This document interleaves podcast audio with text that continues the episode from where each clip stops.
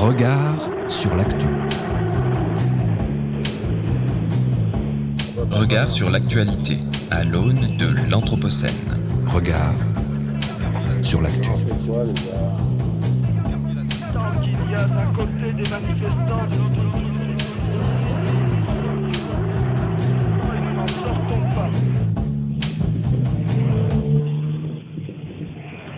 Et voici que s'installent à mes côtés mes camarades de regard sur l'actualité, Emma Novel, François de Gasperi et le petit nouveau chez Radio Anthropocène, Damien Rondepierre. Bonjour Emma, bonjour François, bonjour Damien. Bonjour Florian. Et nous accueillons Charlotte Girard, directrice de la transition RSE et innovation chez SNCF Immobilier pour son coup d'œil sur l'actu. L'actu. Coup d'œil sur l'actu avec l'invité.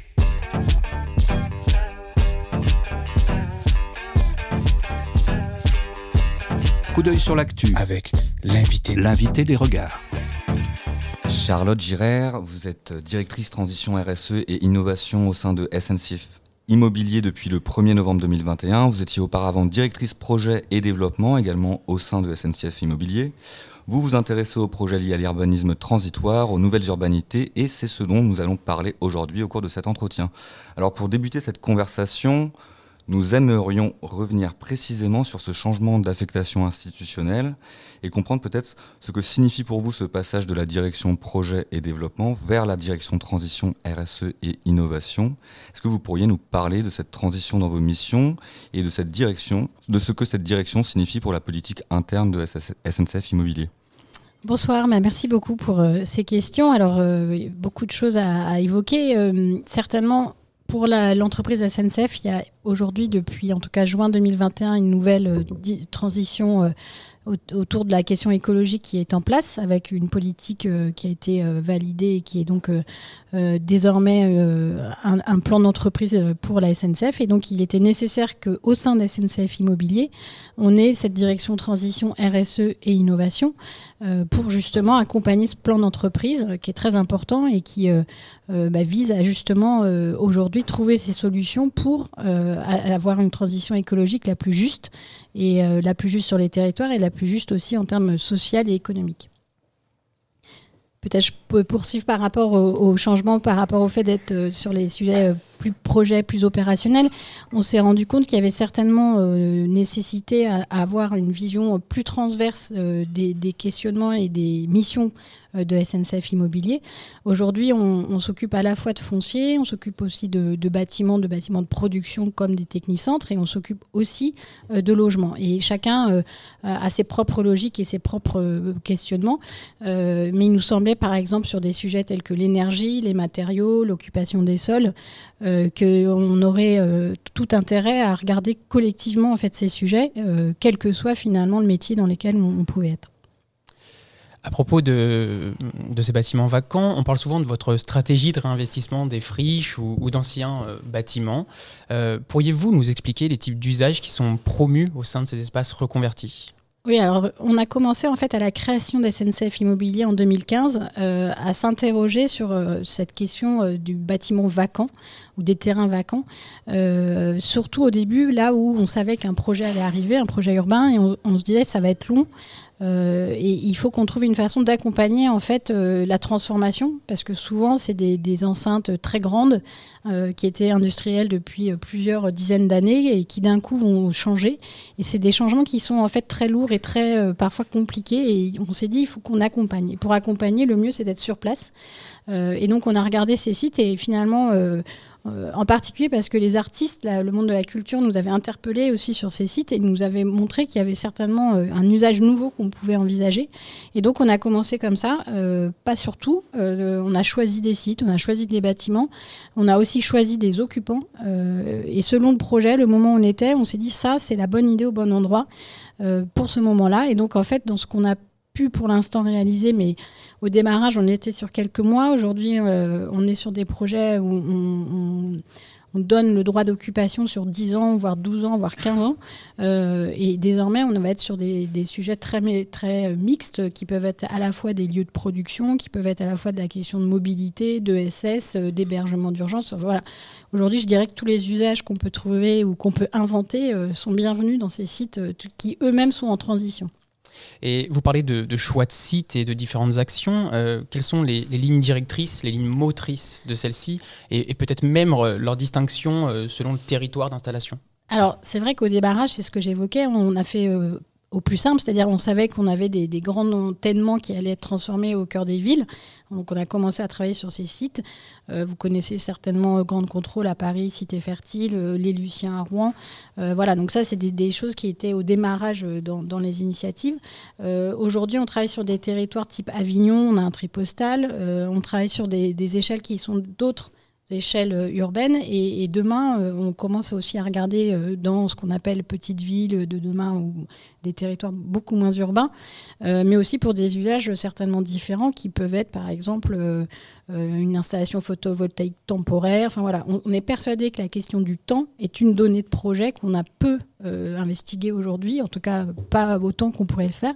Et travailler sur cette question du temps c'est aussi une façon d'économiser finalement des matériaux des bâtiments en se disant que on peut accueillir plusieurs usages dans un même bâtiment sur un même terrain. Euh, ça s'organise, c'est vrai, c'est une gestion différente. Et, par rapport à vos questions, comment on a choisi bah, C'était à la fois le fait qu'on ait un territoire qui rendait possible ces occupations, et aussi qu'on avait des, porteurs de projets et une collectivité et un système de gestion qui allait permettre de l'accompagnement. Parce qu'encore une fois, euh, peut-être ce qui nous différencie avec euh, certains autres projets, c'est qu'on reste finalement présent tout le temps. C'est-à-dire, euh, même pendant ces occupations transitoires, on est très présent. Il ne s'agit pas de confier un site et de revenir trois ans après. Euh, on accompagne, on suit et, on regarde comment ça fonctionne. Et c'est une sorte de, lieu de recherche-développement à taille réelle, en fait. Et ça nous permet aussi de tester des idées en termes de transformation de, ces, justement, ces morceaux de ville, souvent très grands, anciens, et où il n'est pas si simple de trouver la bonne idée. Je voulais juste poser une dernière question. C'est est-ce que vous pouvez avoir des problèmes de, coordination avec les municipalités? Vous parlez d'action cœur de ville euh, ou de, l'action petite ville de demain. Est-ce que ça peut être un frein à, ce réengagement dans ces espaces-là? Comment est-ce que ça se passe? C'est une très bonne question. Euh, Je pense à un site à Lunel sur lequel on travaille avec par exemple la preuve Passette et Patrick Bouchin euh, à, l'origine. Euh, Et donc en effet c'était un site qui est finalement apparu parce qu'il y a eu un projet autour de la gare de ce qu'on appelle les PEM, les pôles d'échange multimodaux. Il était caché par des bâtiments, par des, des arbres et d'un coup on a vu surgir ce bâtiment. Et c'est vrai qu'au débarrage on, était peut-être...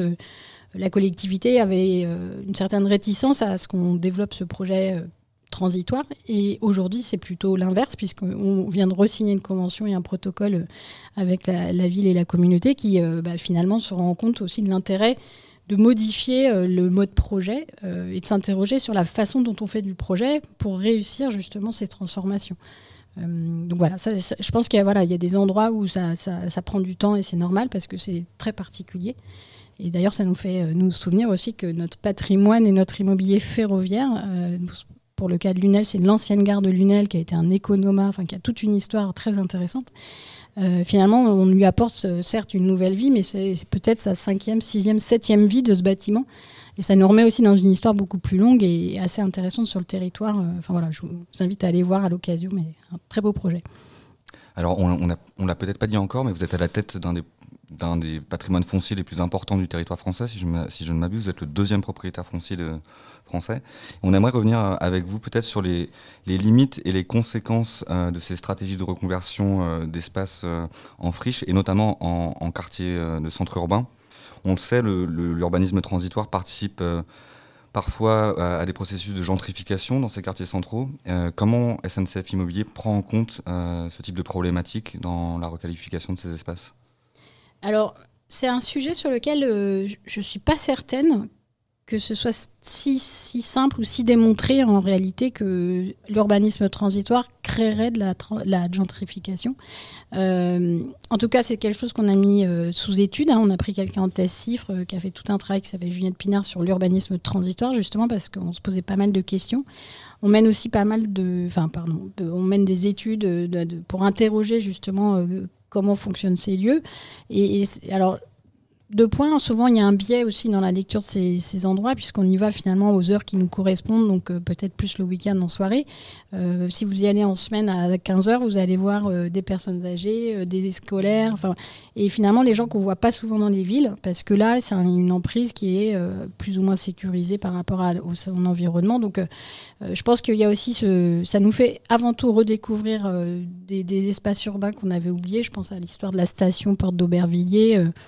Personne n'allait dans ce territoire euh, et, quand on a vu apparaître euh, sur Google Maps le petit symbole, on s'est dit bah voilà il se passe quelque chose. Alors euh, on peut trouver que c'est de la gentrification. Maintenant, vu la, situation dont on part, il y a une certaine marge. Et, nous, ce qu'on essaie de prôner, alors c'est pas si simple, mais c'est qu'on est aussi bailleur et on a aussi un parc de logement et de logement social.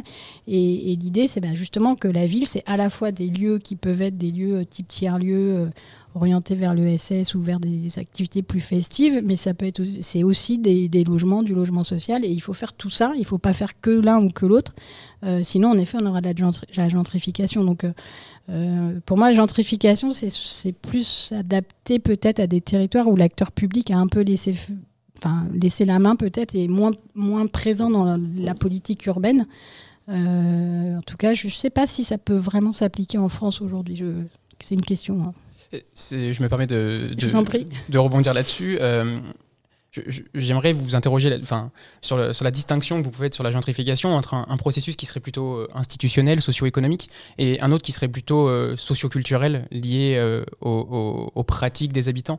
Et euh, on prend, en prenant un exemple assez concret, celui de, du de territoire à, à Jean Massé à Lyon, Ah oui. qui, est un- qui est clairement un espace en gentrification. Et ces processus liés à des activités culturelles sur cet espace-là, où il y a tout de même assez peu de logements sociaux, ou en tout Ouais. cas qui est plutôt à la marge du quartier, entre un quartier en gentrification et un quartier fourni de ZAC, est un ou en tout cas peut correspondre à un pôle de processus de gentrification. Et, et- et dans ces cas-là, comment est-ce que vous, vous, vous réussissez à faire la balance entre euh, votre euh, activité de bailleur et Ouais. le reste? Nous, on n'est pas tout seul. Déjà, je pense qu'il faut remettre notre action. euh, enfin, je- oui, on est le deuxième propriétaire, mais c'est avant tout un domaine public hein, qui appartient à tous les Français. Donc, euh, ça, c'est important aussi de, signaler euh, ce, point.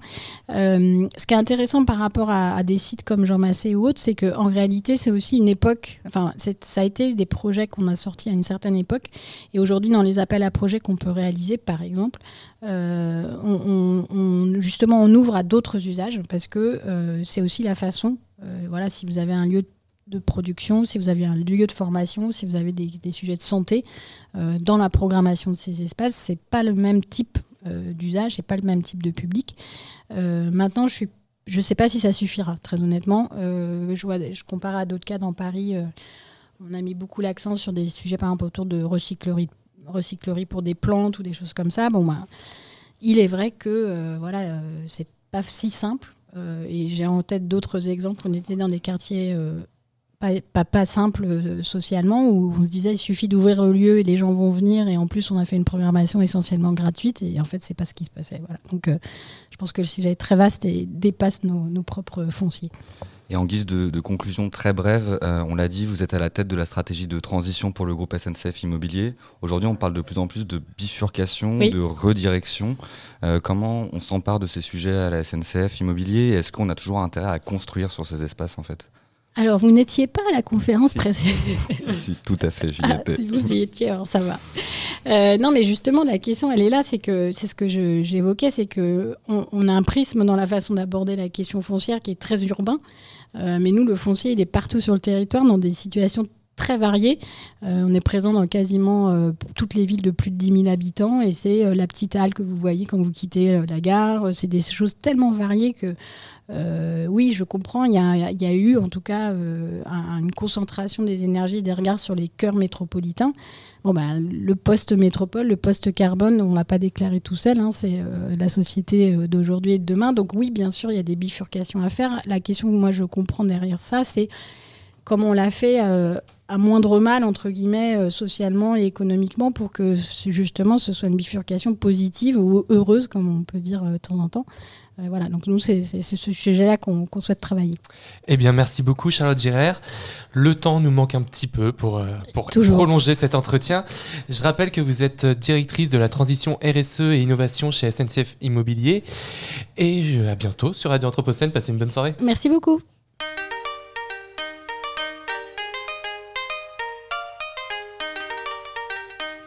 Regard sur l'actu. Regard Anthropocène sur l'actualité.